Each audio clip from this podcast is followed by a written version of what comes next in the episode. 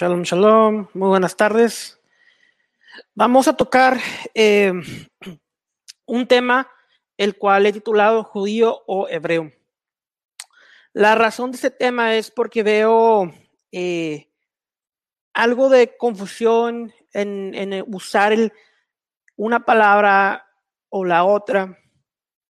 Puse un comentario ahí, una publicación acerca de la Pascua judía puse esa publicación y el comentario que recibí es un comentario que decía, no digas la Pascua judía, di la Pascua hebrea, porque en realidad eran 12 tribus y no era solamente una tribu. Entonces, vamos a ver cuál es el uso de la palabra judío dentro de, las escrituras y vamos a ver por qué es que incluso el Nuevo Testamento usa la palabra judío y porque hasta ahorita eh, todo el pueblo de Israel se conoce como, como judío. Entonces vamos a, vamos a tocar este tema y pues obviamente antes de comenzar quiero, quiero decir que entiendo perfectamente la razón por la cual muchas personas eh, se pueden inclinarse a ese tipo de comentarios. Sé que existen muchas personas que simplemente eh, lo están repitiendo porque es algo que le dijeron, porque es algo que les enseñaron eh, aquí dentro de las redes sociales. Entonces vamos a, vamos a, a solucionar este, esta falsa enseñanza la cual obviamente trae una agenda detrás de ella. ¿Cuál es la agenda detrás de hacer la diferencia entre judío o, o hebreo? ¿Cuál es la, la, agenda que hay detrás de estas personas? Pues obviamente eh, el movimiento de raíces hebreas, el movimiento del que dicen, no, no, no, es que no solamente son los judíos, también son las otras tribus. ¿Y por qué hacen esta eh, separación o esta eh, querer hacer de menos al, al pueblo judío? Es por el, por el afán y por el hecho de que estas gentiles se autoidentifican como eh, parte de las tribus perdidas de Israel sin siquiera poder eh, tener evidencia para hacer tal aclamación. Entonces, esa es la agenda que hay detrás de todo este, este caos y toda esta palabrería y, uso de términos. Y como les comento, vamos a ver cuál es el, qué es lo que se usa en las escrituras en un, eh, en general. Entonces, vamos a... Ok, vamos a ir a Génesis 14, 13, donde vemos que dice, y vino uno de los escaparon y denunciarlo, denunciólo a Abraham el hebreo. Entonces la palabra hebrea que vemos aquí es Ivri. Y el hebreo, el, o, hebreo en el idioma hebreo significa el que atravesó, el que cruzó, el que brincó. Y se refiere al acto de que él, de que Abraham vino del otro lado del río. Abraham y su familia viajaron después cerca del río Éfrates, cruzando por Harán, y luego Dios lo llamó otra vez sobre el río nuevamente a la tierra, la cual nosotros ahora sabemos que es Israel.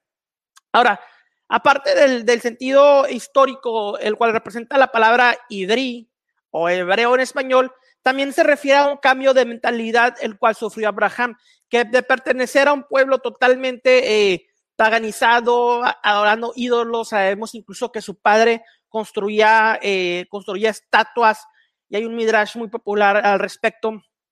Pero al cruzar él, al creer en, en, en Hashem como el único Dios verdadero, él hizo un, un brinco y no solamente que haya cruzado un río, sino que tuvo un brinco en su forma eh, de pensar, un brinco espiritual. Entonces, de ahí viene este concepto de la palabra Ibrí y obviamente a todos los descendientes de Abraham se les llama Ibrim o hebreos.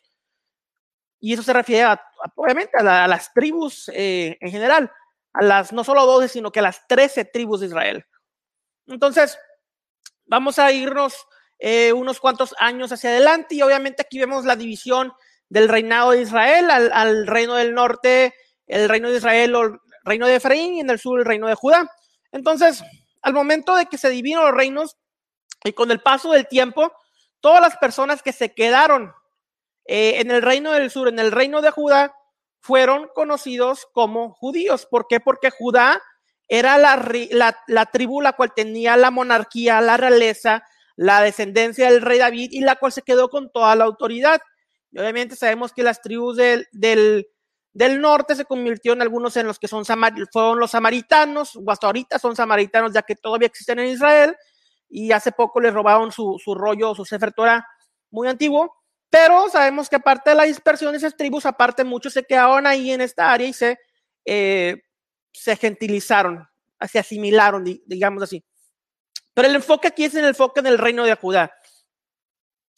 Eh, Génesis 49 es una profecía mesiánica, la cual la mayoría de los comentaristas rabínicos cristianos mesiánicos están y concuerdan en que se refiere a una profecía mesiánica. El cetro no se apartará de Judá, ni la vara o el eh, del gobernante entre sus pies, hasta que venga Shiloh, ya él será dada la obediencia de los pueblos. Entonces, esta palabra cetro o, vara es la palabra que en hebreo dice Shebet, se, conoce como Shebet, la puse aquí en rojo abajo, y Shebet puede significar cetro, vara o incluso puede significar tribu. El cetro no se apartará de Judá, ni la vara del gobernante de entre sus pies hasta que venga Shiloh. Este personaje eh, mesiánico, el cual es uno de los nombres del santo Mashiach. Y a él será dada la obediencia de los pueblos. ¿A quién? A Shiloh.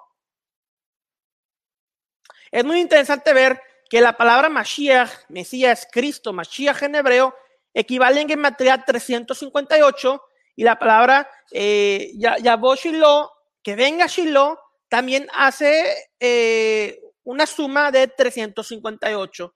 Entonces, esta referencia de que Yahweh, que venga Shiloh, que venga Shiloh, este personaje de Génesis 49, 10, hace referencia al Mashiach. Shiloh es el Mashiach, el Mesías el rey de Israel. Entonces es, el Mesías el que tiene el Shevet, el cetro, el cetro de la tribu, de la autoridad para poder conquistar a las naciones. Eso es lo que está hablando eh, Génesis 49, 10 en, el libro Sefer Bereshit, a la autoridad la cual tendría el Mesías. Pero vamos a ver la primera porción. El cetro no se apartará de Judá, ni la vara del gobernante de entre sus pies. ¿De quién? De Judá. ¿A qué está haciendo referencia esta profecía? a que solamente hasta que venga Shiloh, la autoridad la tendría la tribu de Judá. Es por eso que posteriormente, como hablamos aquí, después de la división del reino, la tribu de Judá es la que absorbió, por decirlo así, a todas las demás tribus, la absorbió incluso en, nombre y en identificación. Por lo tanto, hasta el día de hoy, a todos los que eh, son descendientes de Abraham o hebreos, se les conoce como judíos, porque la tribu de Judá absorbió la autoridad o absorbió las demás tribus, incluso hasta el día de hoy.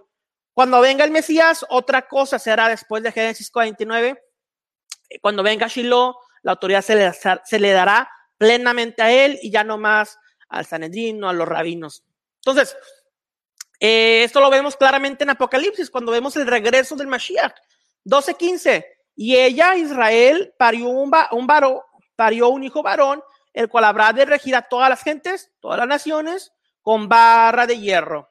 Apocalipsis 19, 15, de su boca, del Mesías, cuando venga en el caballo blanco, será una espada afilada para herir con ella las naciones y las regirá con eh, vara de hierro. Y el pisar el lagar del vino, el furor del aire del Dios Todopoderoso. Entonces, Vemos aquí otra vez en Apocalipsis las palabras vara, cetro, haciendo referencia a Génesis 49, 10. Debemos de entender que todo lo que encontramos eh, en la Biblia en general, en el Nuevo Testamento, en los profetas, en los escritos, tiene que tener origen o tiene que estar enraizado en la Santa Torah. La Santa Torah, los cinco libros de Moisés, son el fundamento para todo. Si una teología, si una enseñanza incluso del Nuevo Testamento o una interpretación de una enseñanza contradice lo que dice la ley de Moisés, esta enseñanza es totalmente falsa. Por lo tanto, debemos de tener eh, simplemente que la interpretación tiene que estar alineada con las profecías de Moisés, con las palabras de Moisés. Si le creen a Moisés, créanme a mí, dice el santo Mesías. Vamos a, a la siguiente. Esther 2, 5. Ahora sí, vamos a hablar aquí acerca de Mardoqueo, ese personaje del cual acabamos, eh, acabamos de hablar hace unos cuantos, eh, unos cuantos, unos cuantos días en la festividad de Purim. ¿Qué es lo que dice Esther 2.5? Y había en la fortaleza de Susa un judío que se llamaba Mardoqueo, hijo de Jair, hijo de Simei, hijo de Cis, el Benjamita. Y Esther 10.3 también lo llama judío. Y constantemente durante el libro de Esther, Mardoqueo es llamado el judío. Pero en el capítulo 2, verso 5, vemos que Mardoqueo descendía de la tribu de Benjamín. Era descendencia de Cis, el benjamita. Entonces vemos, vemos que Mardoqueo, siendo de la tribu de Benjamín, era llamado judío. ¿Por qué? Porque la tribu de Judá tenía la autoridad y absorbió eh, a las demás tribus, por lo tanto, hasta el día de hoy, todos son llamados judíos, sin importar a qué tribu pertenecía. Vamos a otro segundo ejemplo. Eh, ahora en el Brit en el Nuevo Testamento, Filipenses 3:5. Aquí está hablando Pablo. Dice: Fui circuncidado del octavo día, soy del linaje de Israel, dice Shaul, de la tribu de Benjamín. Dice Saúl, soy de la tribu de Benjamín, hebreo de hebreos, en cuanto a la ley, fariseo. En este, en este capítulo, eh, 3 versos 5 de Filipenses, tenemos la respuesta y un ejemplo similar a lo que vimos con, eh, con Mardoqueo. Dice, soy de la tribu de Benjamín. Muy claramente Pablo dice, soy de la tribu de Benjamín. Y luego al final dice que, en cuanto a la Torah, fariseo. Los fariseos eran los judíos los cuales eh, enseñaban el ese tipo de, doctrina. El fariseísmo era un tipo de judaísmo. Entonces, aquí mismo vemos la respuesta. Pero ahora, vamos a Hechos 2, 22, 3 para una, eh, una confirmación, donde Pablo dice, yo de cierto soy, que dice Pablo, judío, anillo judío, nacido en Tarso, de Cilicia y continúa. Eh, entonces vemos aquí, Filipenses 3.5 dice, soy de la tribu de Benjamín, y en Hechos 22.3 dice, soy, eh, soy judío. De cierto, soy judío. Entonces, aquí vemos dos ejemplos de dos personajes bíblicos. por un lado, en, el, en la Biblia hebrea, en el Viejo Testamento, a Mardoqueo, y por otro lado, al gran apóstol eh, Shaul, Pablo, el cual los dos dicen, yo soy de la tribu de Benjamín, pero también soy judío. ¿Por qué?